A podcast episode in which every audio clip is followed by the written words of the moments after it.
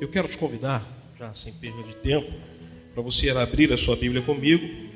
1 Coríntios, capítulo 2. 1 Coríntios, capítulo 2. Eu vou ter que correr bastante, que a mensagem que me foi pedido para ministrar aqui hoje, eu ministrei ela em dois cultos, lá na igreja. Então a gente vai correr um pouquinho para ver se a gente consegue é, concluí-la aqui nessa noite. 1 Coríntios, capítulo 2, a partir do verso 6. 1 Coríntios 2, de 6 a 8, diz assim: Todavia falamos sabedoria entre os perfeitos, não porém a sabedoria deste mundo, nem dos príncipes deste mundo que se aniquilam, mas falamos a sabedoria de Deus, oculta em mistérios a qual Deus ordenou antes dos séculos para a nossa glória, a qual nenhum dos príncipes deste mundo conheceu. Porque, se a conhecessem, nunca crucificariam ao Senhor da glória. Pai, nós te damos graça, nós te agradecemos pela leitura da tua palavra. Se conosco, nos ajude, Senhor, nos dê entendimento. Faz a nossa mente cativa ao seu evangelho, Senhor, nessa hora. É o que nós pedimos no nome do seu filho Jesus. Amém. Amém. Você pode se assentar no nome de Jesus. Eu me inspirei nesse sermão a partir de um artigo escrito por um, um escritor, um antropólogo francês chamado Gené Girard, e que ele se dedicou a escrever sobre os processos e mecanismos de violência das, das nossas sociedades. Ele parte do, da mensagem implícita da morte e ressurreição de Cristo para nos fazer entender o porquê que as nossas sociedades são tão violentas e vitimárias ele parte do princípio da, da crucificação de Cristo para decorrer e escrever sobre o porquê que as nossas sociedades são tão violentas e vitimárias. Ele é um antropólogo e o que ele espera é que sua tese seja questionada pelos teólogos. E é isso que acontece. Por certo, nós não podemos abraçar totalmente a obra escrita por esse Gené Girard, pois ele não é um evangélico, ele é um estudioso, ele não é um cristão, é um estudioso. Porém, a sua tese, o que ele escreveu, me serviu de base para escrever e para compor este sermão. E partindo de um outro escritor, o educador Paulo Freire, sobre uma frase que ele cita de que cada ponto é visto de um ponto. Sendo assim, cada ponto visto de um ponto, eu quero trazer para os irmãos nessa noite, para nós falarmos sobre a cruz de Cristo sob três perspectivas. A cruz de Cristo sobre três perspectivas. Nós vamos falar de Cristo sua morte, ou de Cristo, sua cruz, sua morte e sua ressurreição, olhando de três perspectivas. E a primeira perspectiva que eu quero lhe convidar para nós analisarmos, para nós olharmos, esquecermos um pouco o que a Bíblia diz de que o cordeiro havia sido determinado por Deus para ser morto em nosso favor antes da fundação do, do, do, do tempo, ou antes da fundação do mundo, esquecendo um pouquinho disso, lhe chamar para nós termos uma visão sobre o que envolveu o julgamento de Cristo, a acusação de Cristo e sua crucificação. Sendo assim, o primeiro ponto que eu trago para você a primeira perspectiva que eu lhe convido para nós observarmos, para nós vermos a cruz de Cristo, é sobre a perspectiva da religião. Eu quero lhe convidar para o primeiro foco de nós termos para a cruz de Cristo, de ser a religião. Nós vamos falar umas duas outras perspectivas. Nós vamos ver a cruz de Cristo, vamos olhar na perspectiva da religião, na perspectiva do inferno e na perspectiva dos céus. E vamos ver o que Deus tem para nós. A primeira perspectiva de nós olharmos a cruz de Cristo é na perspectiva da religião. E dentro da perspectiva da religião, eu encontro quatro afirmativas sobre a religião. A primeira afirmativa sobre a religião é que a religião ela é formalista. A religião gosta de formalidades. A segunda afirmativa que eu encontro sobre a religião é que o formalismo da religião é um formalismo gessado. A terceira afirmativa que eu encontro sobre a religião é que a religião ela neutraliza tudo e todos que ameaçam o seu formalismo e o seu domínio. Tudo que vai ameaçar o formalismo e o domínio da, religião, ela neutraliza, ela quer acabar, ela quer colocar ou abafar, colocar de lado. A quarta afirmativa que eu tenho sobre a religião é que o poder autoritário da religião é diabólico. São quatro afirmativas sobre a religião. A religião é formalista, o formalismo da religião é gessado, a religião neutraliza tudo e todos que ameaçam o seu formalismo e o seu domínio, e o quarto, o poder autoritário da religião é diabólico. Sabemos que nós não somos religiosos, temos títulos religiosos. O fato de sermos Assembleia de Deus, isso é um título religioso, porém nós não somos religiosos. Porque o cristianismo não é religião, o cristianismo é relacionamento com Deus. Amém ou não amém? Então, partindo daí. Mas como é que eu encontro essas quatro afirmativas sobre a religião? Para isso, você precisa ler sobre a vida e obra de Jesus. Você precisa ler os passos de Jesus, precisa saber sobre os, o ministério de Jesus, você precisa ler os quatro evangelhos. E como é isso? Jesus, uma certa vez, lá no livro de João, os judeus questionando com ele, dizendo: Olha, nós não somos filhos de uma meretriz, nós somos filhos de Abraão. Abraão é o nosso pai. E Jesus virou para eles e falou assim: Digo que vocês não são filhos de Abraão, vocês são diabo. Jesus falou para os judeus. Por que isso? Ele fala: Porque se vocês fossem filhos de Abraão, vocês fariam as obras que Abraão fez mas vocês estão tentando me matar. Eu digo que vocês são diabo. Então o poder autoritário da religião é diabólico.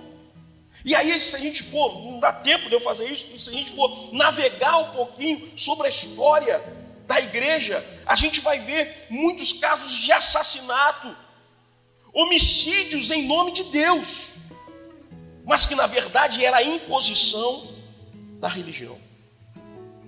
Mas aí voltando para o que nós estamos falando, para nós termos ideia de sobre essas quatro afirmativas que eu falei sobre a religião, começa ali no capítulo 5 de Mateus. Jesus ele começa muito bem.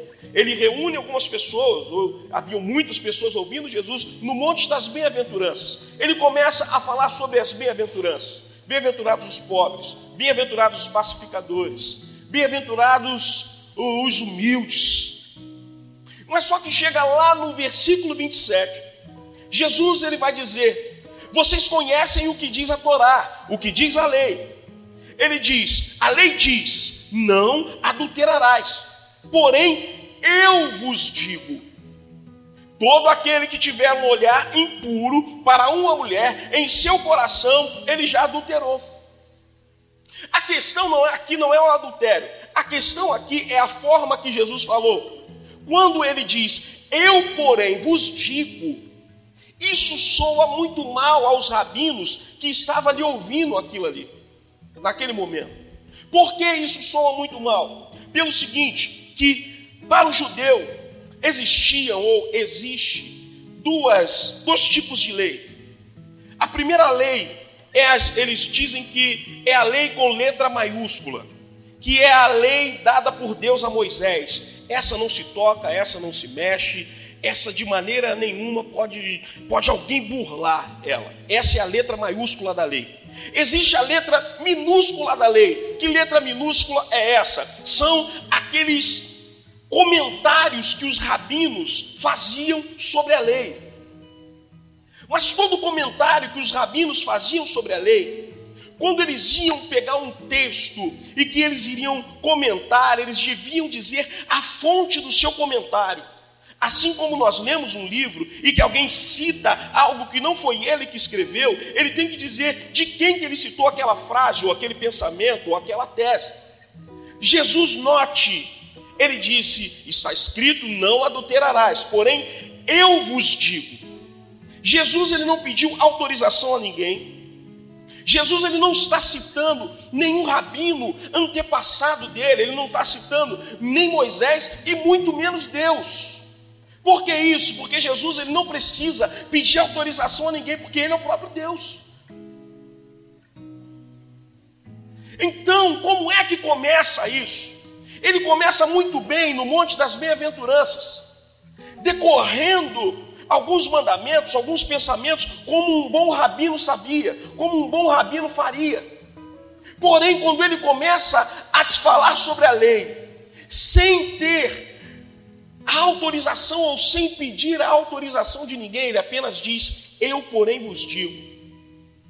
Jesus, a partir deste momento, ele começa a não ser visto com bons olhos pelos rabinos, pelo sinédrio judaico, pelos religiosos. Quem é esse jovem rabino? E que agora está nos trazendo um novo ensino. Esse nazareno, ele está blasfemando contra Moisés e contra Deus. Era o que eles diziam. Porque Jesus ele não precisava de autorização de ninguém para falar e nem para fazer nada. Jesus ele entra num sábado na sinagoga e ele cura, sem pedir autorização a ninguém. Isso, pelo olhar da religião, começa a, ele começa a ser visto com maus olhos. Começa-se a perseguição em Jesus a partir daí. Jesus passa a ser uma ameaça ao formalismo da religião. E aí Paulo, ele vai escrever que nenhum dos poderosos desta era o entendeu, pois se o tivesse entendido, não teriam crucificado o Senhor da glória. Para entendermos isso que Paulo está dizendo, nós precisamos visitar a lógica da ocasião. E qual era a lógica da ocasião? A lógica da ocasião era que os vitoriosos estão certos. A lógica da ocasião é que os vitoriosos são justos. Os vitoriosos têm a bênção de Deus. Você quer ver isso? Antigo Testamento, Davi, quando ele se dispõe a lutar com Golias, em momento algum, Davi, ele vai lutar com Golias, tendo por base a sua experiência militar. Eu vou lutar com ele porque eu sou um guerreiro. Porque eu fui treinado desde a minha infância para as habilidades de um guerreiro. Em momento algum, Davi ele luta contra Golias porque ele tem em sua consciência de que Deus está comigo. Eu vou contra ti em nome do Senhor dos exércitos. É a lógica da ocasião, de que o vencedor é o justo, de que num duelo, aquele que saísse vencedor de um duelo, ele era, era aquele em que Deus estava com suas mãos sobre ele. Essa é a lógica da ocasião. Essa é a lógica do momento em que Jesus está vivendo também. Mas Paulo ele começa a desmontar e desvendar os mistérios que Cristo falou, que ele revelou aos pequeninos. Porque Paulo ele vai dizer, olha, eles não são justos. Eles só são poderosos. Há uma grande diferença. Muitas das vezes alguém pode estar saindo vitorioso numa causa, numa batalha e acha que Deus está com ele. Às vezes ele só pode ter mais força, Mas poder não quer dizer que Deus está com ele. Não quer dizer que ele é justo. Está dando, tá dando para os irmãos compreenderem? Eu estou indo muito rápido. Eu tenho que correr, que o tempo está. O tempo não espera. A imagem de Cristo na cruz transmite a falsa mensagem para aqueles que olham para ela sob a perspectiva da religião. A imagem de um Cristo, de um Messias, pendurado no madeiro, ele transmite uma falsa informação. Para quem está olhando para a cruz, na perspectiva da religião. Por quê? Porque parece que o que morreu é que está errado. Lembre a lógica do duelo. Golias perdeu porque o Senhor não estava com ele, estava com Davi. Amém, é a lógica. Então transmite-se para o Calvário, o Sinédrio julgou, condenou Jesus, Roma crucificou Jesus, quer dizer que ele não é o Messias. Quer dizer que Deus não está com ele, Deus está com o Sinédrio. A lógica da ocasião era essa. O que estava na cabeça dos judeus era isso. Vocês estão vendo? O sinédrio estava certo. Deus está com o sinédrio, não com esse Jesus que se dizia o Cristo. Cristo foi morto. Quem condena Jesus? A força da religião. Ele foi morto, e quem o condena? a força política, a força bruta. O sinédrio julgou e disse: blasfêmio, digno de morte, maldito. Roma julgou e disse: Olha, eu não vi crime nenhum não, não, diante dele, mas por via das dúvidas, deixa o povo escolher.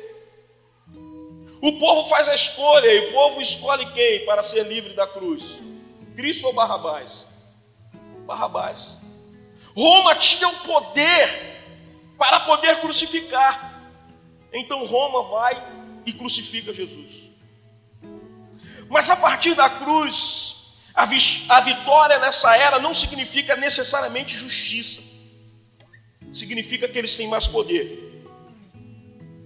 Conseguir matar não significa que é ser justo.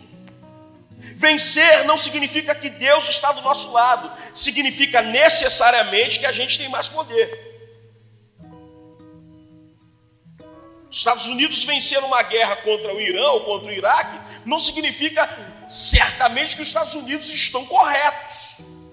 Significa que eles têm mais poder, mais poder econômico, mais poder, mais poder bélico, mas não significa que eles estão certos mais poder político, mais poder de influência, mais poder físico. Significa necessariamente nós temos a capacidade e a possibilidade. Irmãos, preste atenção nisso aqui. Nós temos muitas das vezes a possibilidade ou a capacidade de atropelar os outros, porém não significa que nós estamos certos e que somos justos. Às vezes temos mais poder, mais força, mais influência. Mas às vezes não significa que somos justos. Se atropela uma pessoa, se atropela uma igreja, não, porque Deus está conosco. Quem diz que Deus está com ele? Às vezes o camarada tem mais influência, tem mais dinheiro. Não quer dizer que Deus está com ele. A cruz de Cristo ela nos traz essa verdade.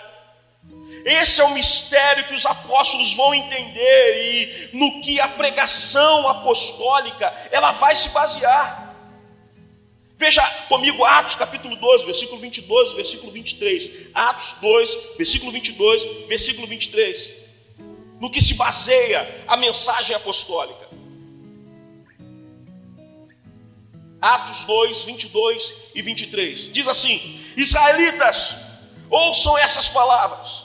Jesus de Nazaré foi aprovado por Deus diante de vocês, por meio de milagres, maravilhas e sinais que Deus fez entre vocês por intermédio dele. Como vocês mesmos sabem, Este homem lhes foi entregue por propósito determinado e pré-conhecimento de Deus. E vocês, com a ajuda de homens perversos, o mataram, pregando-o na cruz.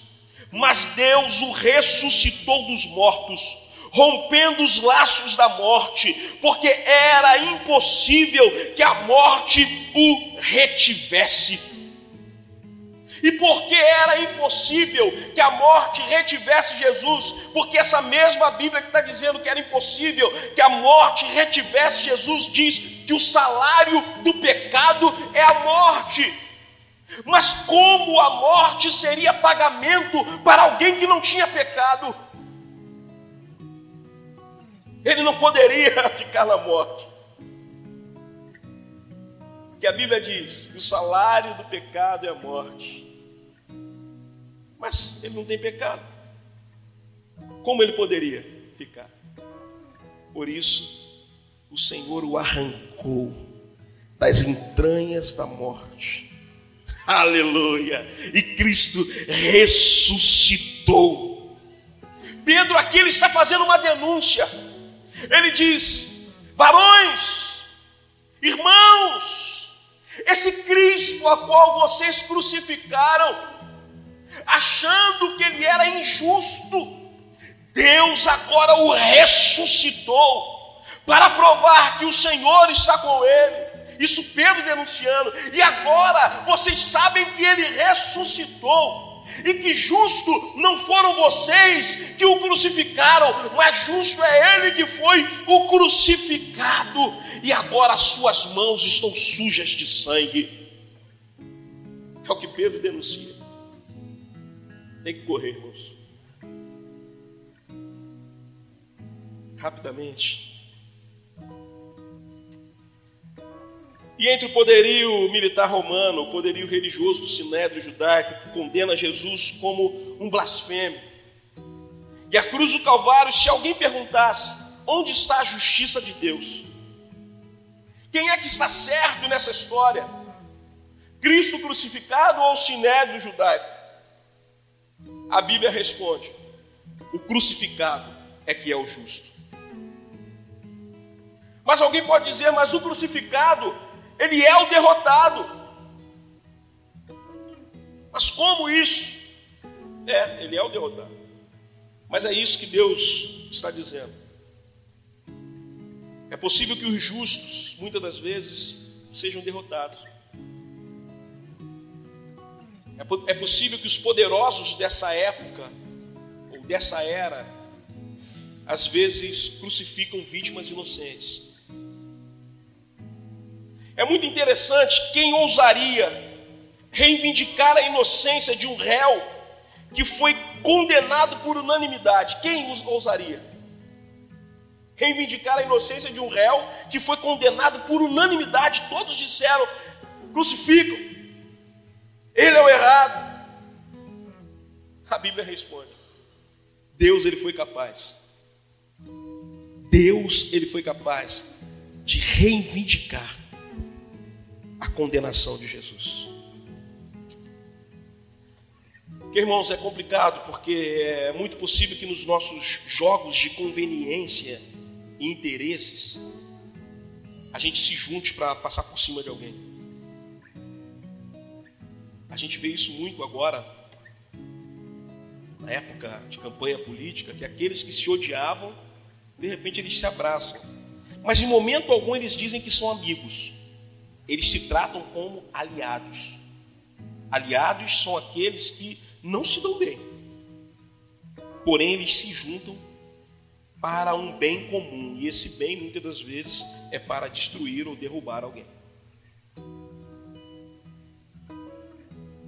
Sinédrio judaico, com o poder bélico romano, aliados, eles se juntaram.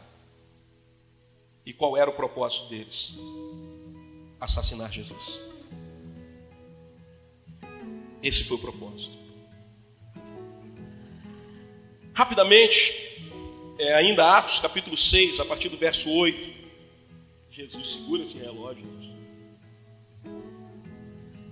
Atos 6, a partir do 8, diz assim: Ora, Estevão, cheio de graça e poder, fazia prodígios e grandes sinais entre o povo. Levantaram-se, porém, alguns que eram da sinagoga chamada dos libertos, dos sirineus, dos alexandrinos, dos da Cilícia e da Ásia, e disputavam com Estevão, e não podiam resistir à sabedoria e ao espírito com que falava. Então subornaram os homens para que te, para que te dissessem: Temos ouvido proferir palavras blasfemas contra Moisés e contra Deus.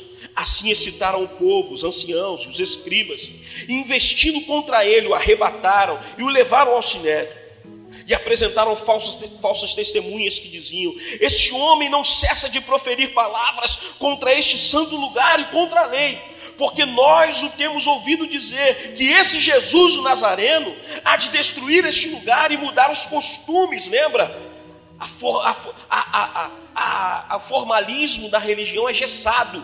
Olha o que eles dizem: é de que porque nós temos ouvido dizer que esse Jesus o Nazareno há de destruir este lugar e mudar os costumes que Moisés nos transmitiu. Então todos os que estavam assentados no sinédrio, fitando os olhos nele, viram o seu rosto como de um anjo. Quem era o justo? Quem tinha o rosto de anjo? Era o sinédrio? Não. Eram os religiosos? Não. Era Estevão. E como é que eles vão para cima de Estevão?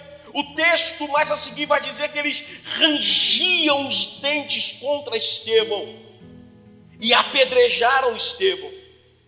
Apedrejaram alguém que era cheio do Espírito Santo e que tinha o um rosto angelical. Por causa disso, por causa das conveniências da religião. A religião sufoca, a religião mata, a religião aprisiona, a religião crucifica, mas Cristo liberta. Aleluia! Glória a Jesus. É o que quer dizer o Evangelho, queridos, é o que o Evangelho diz para nós, é o que Jesus responde diante dos seus algozes. Ele diz assim: O meu reino não é deste mundo. Isso ele não está dizendo que ele não se importa com esse mundo. Ele está dizendo que eu não me comparo com os poderosos deste mundo. Quando Cristo diz que o meu reino não é deste mundo, ele está dizendo: olha, eu não luto com as armas que o sinédrio judaico luta, eu não luto da maneira que eles lutam, a nossa reação, muitas das vezes, mediante a essas causas, que a gente vê alguém de jogo sujo contra nós, de jogo sujo contra a igreja, contra o povo de Deus, a nossa vontade é usar as mesmas armas que eles. E às vezes a gente acha que a gente precisa lutar mesmo da maneira que eles lutam. Porque se a gente não lutar da maneira que eles lutam, a gente vai morrer, a gente vai perder, a gente vai ser crucificado. E a resposta de Jesus mediante a isso, de usar as mesmas armas que eles usam, a resposta de Jesus é muito profunda. Alguém poderia perguntar para Jesus: Jesus, você está vendo como eles estão armando contra você? Eles compraram testemunhas, eles estão forjando um julgamento contra o Senhor, mestre. E como vai ser? Vão te crucificar. Jesus diz: Deixe eles me crucificarem. Mas por que, mestre? Se eles me crucificarem, o meu Pai me ressuscita ao terceiro dia. Deixe-me crucificar. Porque eu tenho certeza que o meu Pai, Ele me ressuscita ao terceiro dia. Jesus ele declara para toda a eternidade que a lógica que os vitoriosos é que são justos, essa lógica é uma lógica mundana. É uma lógica lá do mundo. Período de eleição, de eleição nós estamos vendo muitos que chegarão ao poder, chegarão de maneira inescrupulosa, chegarão de maneira suja, violenta muitas das vezes, e não é desse, dessa maneira que nós iremos ganhar nada, não é dessa maneira que nós seremos vencedores em nada, porque o reino de Deus não funciona dessa maneira. Aleluia. Mas no reino de Deus nós não nos valemos do poder. No reino de Deus nós não valemos na autoridade para vencer as nossas lutas. No reino de meu Pai, Jesus diz, nós nos rendemos em amor e desmascaramos a maldade dos poderosos, não os esmagando, não, mas nos deixando esmagar por eles. Não os apedrejando, mas deixando eles nos apedrejar. Por que isso? E no momento em que eles estiverem nos apedrejando, nós estaremos de joelho e vamos pedir ao Pai: Pai, perdoa-os. Eles não sabem o que fazem. E nesse momento em que você está sendo apedrejado, é que o inferno reconhece quem é justo verdadeiramente, sobre quem verdadeiramente está a mão de Deus. Onde eu quero chegar diante disso é algo que eu tenho ministrado muito lá em Palhada. Que o Evangelho de Jesus Cristo não é o Evangelho do leão, da cara de leão. O Evangelho de Jesus Cristo é o Evangelho do Cordeiro. João, em sua visão, não tinha ninguém para abrir o livro e desatar os sete selos. Ele chora muito e de repente chega um ancião e diz para ele: Eis lá o leão da tribo de Judá. E ele olha. Quando ele olha, ele não vê o leão. Ele vê um cordeiro, como se havia sido morto. Porque para nós não cabe vermos o leão, cabe vermos o cordeiro. Porque o evangelho de Jesus Cristo é o evangelho do cordeiro. É o evangelho que dá outra face. É o evangelho do serviço. É o evangelho da devoção, é o evangelho do amor ao próximo. É o evangelho da humilhação, é o evangelho do perdão, é o evangelho da misericórdia, é o evangelho da graça de Deus revelada aos homens. É o evangelho que diz que é o poder de Deus que restaura e transforma o homem em amor e em justiça. É nisso que está baseado o Evangelho de Jesus Cristo. João ele diz que esse que vimos, o Verbo de Deus, cheio de graça e de verdade. Primeiro graça, depois a verdade. Porque se vem somente com a verdade, nós estaríamos exterminados. Somos falhos, por isso ele vem primeiro com graça, depois com a verdade. Porque, queridos, se nós lutarmos da maneira que eles lutam, o que nós vamos mudar no mundo? Me diz. Se nós lutarmos com as mesmas armas dele, como nós vamos desmontar esse mecanismo violento e vitimário do mundo? Não iremos ter mudado nada, porque não haveria diferença entre a igreja e o mundo. É como os nossos irmãos irlandeses lá que ficam um lutando contra o outro. Não haveria diferença. Mas como é que nós vamos guerrear contra eles? Em amor. Em amor. Quem é esse no banco dos réus? É aquele que é cheio do Espírito Santo, que revela os mistérios de Deus cuja face é semelhante à face de um anjo. E o que vamos fazer? Vamos apedrejá-lo. Porque se nós dermos razão a ele, teremos de mudar a nossa vida, teremos de desmontar as nossas estruturas, teremos que abrir mão de nossas conveniências. Então é melhor que nós o apedrejamos, porque senão nós teremos que nos tornar um deles igual a ele.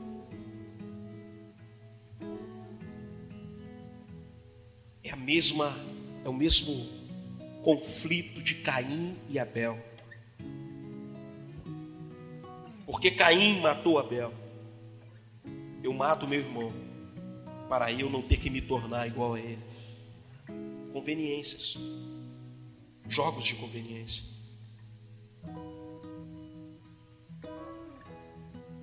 Vamos acabar com Jesus, a religião diz. Vamos crucificá-lo, porque senão nós teremos que desmontar os nossos mecanismos. Vamos crucificá-lo, porque senão nós teremos que nos transformar e ser igual a Ele. Então, vamos acabar logo com Ele. Jesus, ele se deixou ser crucificado, porque ele tinha certeza que ao terceiro dia o seu Pai iria lhe ressuscitar.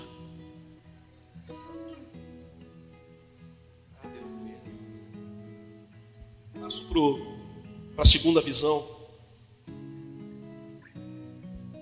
para a segunda perspectiva, que é a perspectiva da cruz através do inferno. O que dizia o inferno? Qual era a visão do inferno? da cruz do Calvário. Primeiro que Paulo diz é que Satanás ele foi enganado pela cruz. Vamos voltar no texto que lemos?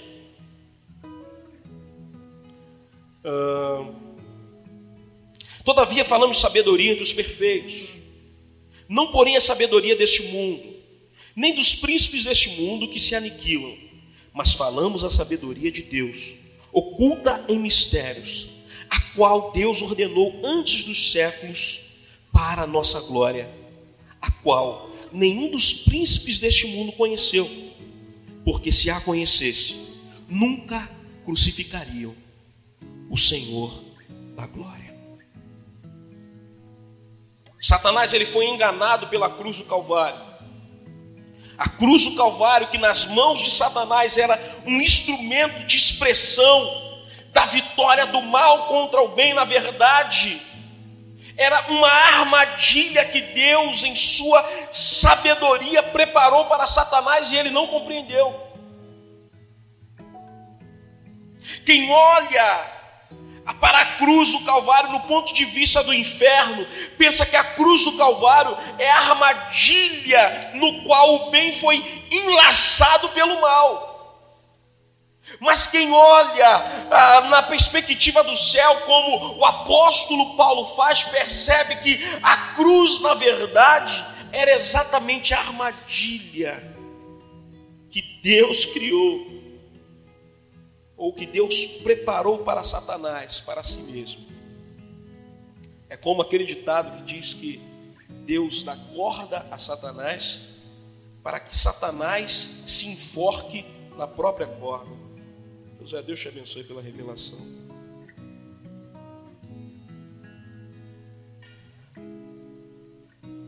Foi a corda que Deus deu para que o próprio Satanás se enforcasse no próprio laço. A cruz foi essa corda que Deus deu a Satanás. Naquela corda, a cruz do Calvário, quem morre não é Deus, não é o bem que morre, mas quem morre é o diabo. O diabo ele, ele foi enganado.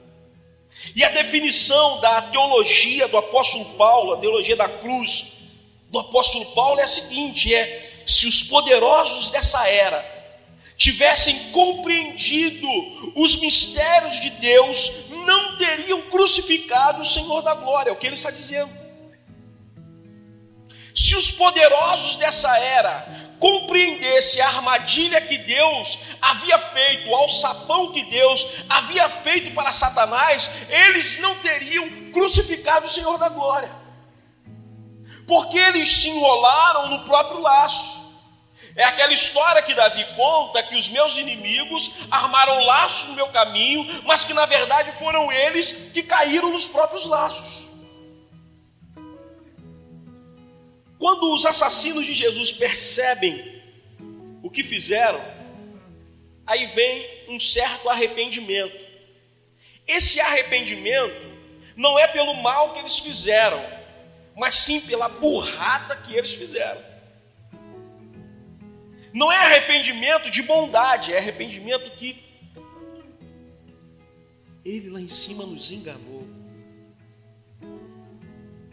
Nós próprios nos amarramos e nós não compreendemos. Por que isso? Porque a cruz desmonta completamente a sua lógica, o raciocínio do mundo e a maneira com que esses poderosos faziam rolar e acontecer na sociedade. A cruz de Cristo desmonta isso. Por que isso? Porque Jesus finge-se dominado. Bastava uma palavra do Senhor e naquele mesmo instante o céu se abriria, milícias angelicais viriam, fogo cairia do céu, seriam consumidos todos os, os soldados romanos que estavam ali, mas Jesus sabia do propósito. Ele sabia que era necessário ele morrer para que nós hoje estivéssemos aqui. Pastor Ademar de Campos, em uma de suas canções, ele diz que ele morreu a nossa morte para nós vivermos a sua vida. Ele tinha que morrer a minha morte. Ele tinha que morrer a sua morte. E por que isso? Porque eu digo que Jesus finge. Se os irmãos me dão mais 15 minutinhos que eu vou terminar. São 9 horas. Amém ou não amém? E por que Jesus finge-se dominado? Porque ele mesmo diz, João 10, 17. Ele vai dizer assim, 17 e 18. Por isso o Pai me ama porque dou a minha vida para retomar. Ninguém me tira de mim, mas eu de mim mesmo a dou. Tenho autoridade para dar e tenho autoridade para retomá-la. Este mandamento recebi de meu Pai. Aleluia. É sexta-feira da paixão. O inferno faz festa, regozija o inferno comemora. Eles declaram: matamos, nós conseguimos matar ele. Veja só as exclamações das pessoas, vendo a cruz do Calvário, vendo Cristo na cruz do Calvário, eles dizem: se tu és o filho de Deus, desça daí. Se tu és o filho de Deus, salve-te a ti mesmo e os outros. Essa era a declaração que eles estavam fazendo. É como se pudesse ouvir: olha, estou vendo, o sinédrio está certo, Roma está certa, ele não é o ungido de Deus. Olha lá, ele está na cruz, nós conseguimos matá-lo, ele não é o Cristo, porém derrotado não era Jesus derrotados foram os carrascos. Mas aí Jesus, ele, ele morre. O diabo ele posa de vencedor. Venci. Ganhei. Mas Paulo diz: o diabo foi enganado pela cruz. Por quê? Por uma razão muito simples. Jesus Cristo ressuscitou. Foi enganado. Uma razão simples: Jesus Cristo ressuscitou. Eu acho linda a narrativa dos evangelhos, de quando as mulheres chegam até o, o sepulcro, até onde Jesus estava sepultado, e que quando elas chegam lá, a pedra que estava no sepulcro, ela está fora, ela foi rolada dois anjos sentados em cima da pedra. A pedra simboliza o poder da religião, o poder do sinédrio judaico, simboliza a lógica da época. A pedra simboliza o poder diabólico de tentar matar o filho de Deus. E os dois anjos estão sentados em cima dela. As mulheres chegam e eles exclamam: porque procurais o que vive entre os mortos. Ele não está aqui, ele ressuscitou. Isso é lindo, irmãos. Isso é lindo, é lindo, é lindo, é lindo, é lindo. Ele ressuscitou. Domingo de manhã, Jesus Cristo ressuscita. Exclama: É-me dado todo o poder no céu e na terra. É-me dado todo o poder nos céus e na terra. Aleluia. Glória a Jesus. Por que que aqueles que estavam vendo a cruz na visão do inferno, eles dizem para Jesus descer, questionam se realmente ele é o filho de Deus.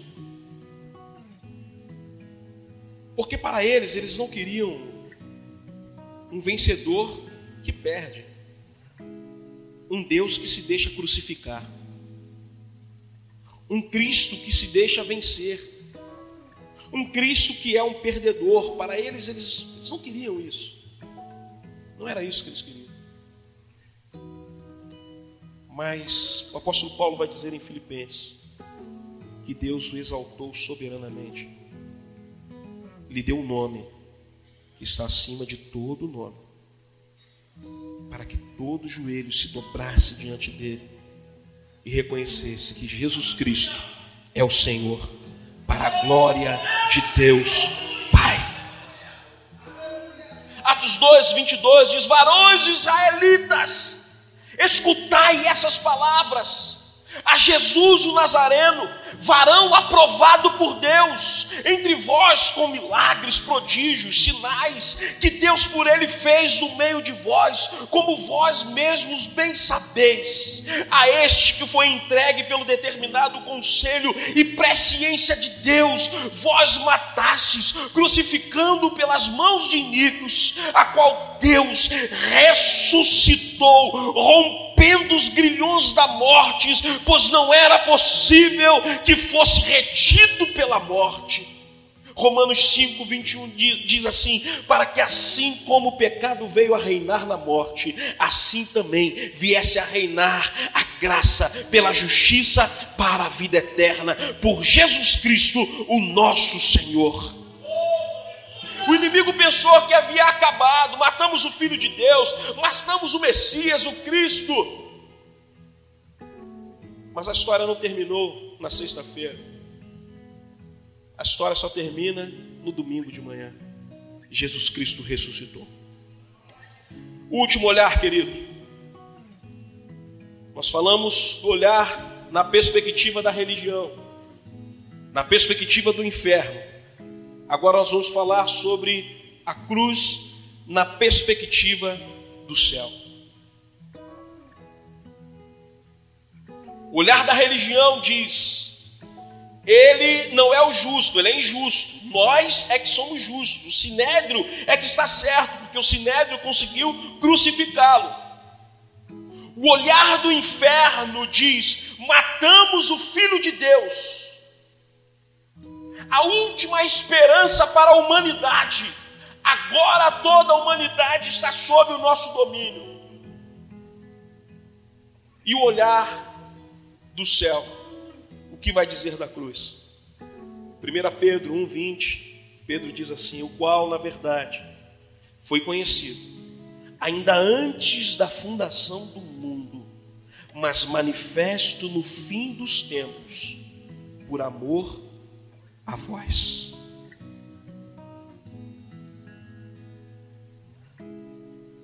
É esse o olhar do céu. Quando Jesus declara do alto do Calvário, está consumado, é como se ele estivesse dando, dando um pronto ao Senhor. É como um soldado que sai para poder fazer uma missão para o seu comandante ele cumpre aquela missão, ele volta, ele diz para o seu comandante: está pronto, está feito. A exclamação de Jesus na cruz do Calvário está consumado. Ele diz: Pai, eu cumpri o que me foi determinado. Pai, a obra está concluída. O plano da salvação está consumado a minha missão foi cumprida. A visão dos céus, ela, na perspectiva, a visão da cruz, na perspectiva dos céus, ela é traduzida assim: de que Cristo, quando dá o brado, o véu do templo se rasga de alto a baixo. O reino de Deus é estabelecido.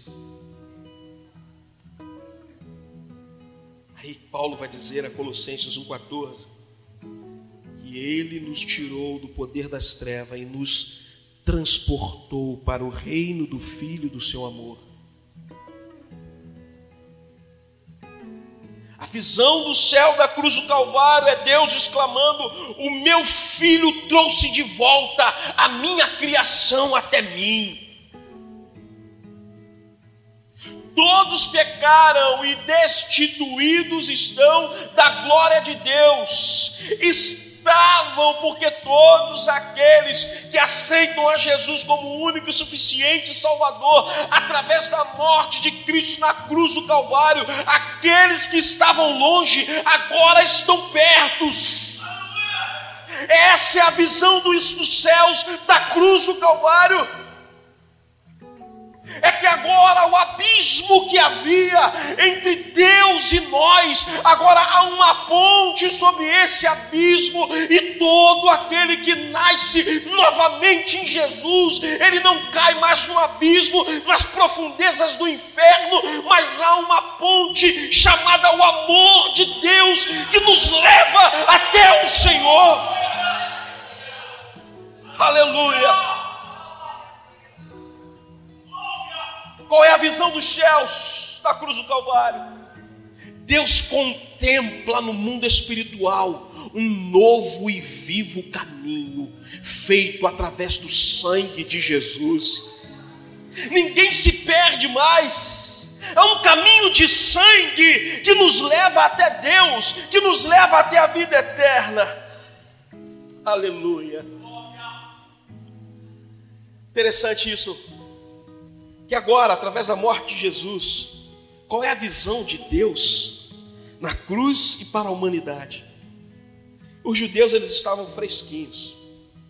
Todas as vezes que eles iam orar, eles oravam crendo em Deus, confiando em uma promessa de seus pais.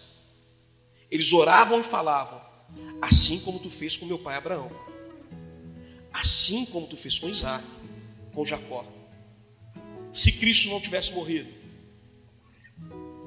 Esquece que nós não estaríamos aqui, mas como você iria orar? Como você iria pedir? Não sendo judeu. Cristo morre. Agora as nossas orações. A gente tem alguém, a gente diz: Pai, nós te pedimos em nome de Jesus. Isso é lindo, irmãos. Isso é lindo. Eles tinham já a promessa sobre eles. Como que você iria orar, querido? Agora nós oramos. Senhor, nós te pedimos tudo isso em nome de Jesus. Aleluia dá, irmãos. É muito lindo isso aqui, mas eu tenho que correr. O tempo, o tempo já foi. Aleluia. O homem agora tem o poder do sangue do Cordeiro. O homem tem o poder do nome de Jesus. Olhar da religião é que um Cristo montado num jumentinho, esse nós não queremos. Cristo que oferece a outra face não serve. Um Cristo que se deixa crucificar, se deixa dominar, se deixa morrer, nós não queremos. O olhar da religião, qual era o Messias, qual era o Cristo que eles queriam? nós queremos um Zidane. Os gregos têm Apolo, nós queremos também um Cristo poderoso. 2 metros de altura, 90 de largura, 1% de gordura no corpo, voz de locutor, que fala e tudo estremece. Mas vem um Cristo montado num jumentinho. andava onde ninguém queria andar, falava com quem ninguém queria falar, comia com publicanos. Esse não serve, esse nós não queremos. Não é isso que a gente quer, a gente quer um Cristo que vem numa carruagem de ouro. Esse é o olhar da religião. Qual é o olhar do inferno? O olhar do inferno é: nós matamos o Filho de Deus. A humanidade agora está sob o nosso domínio total.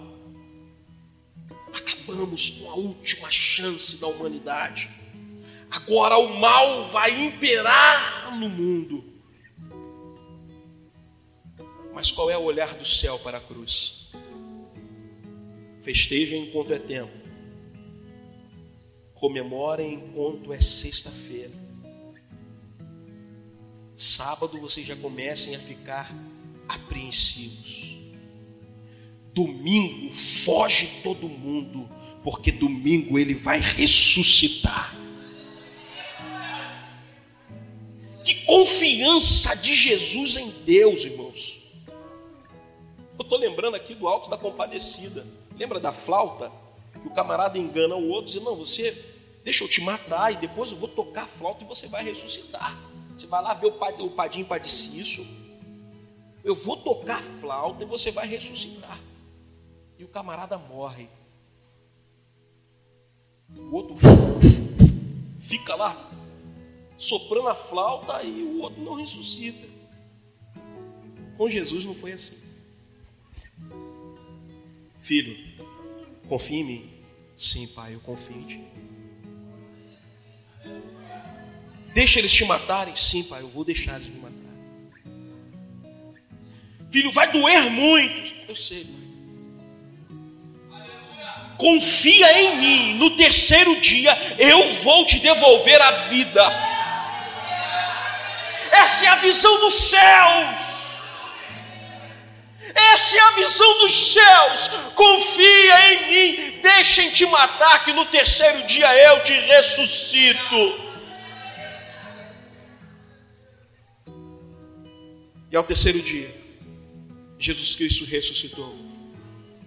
E a Bíblia diz que acontecerá que todo aquele que invocar o nome do Senhor será salvo. Deus te abençoe.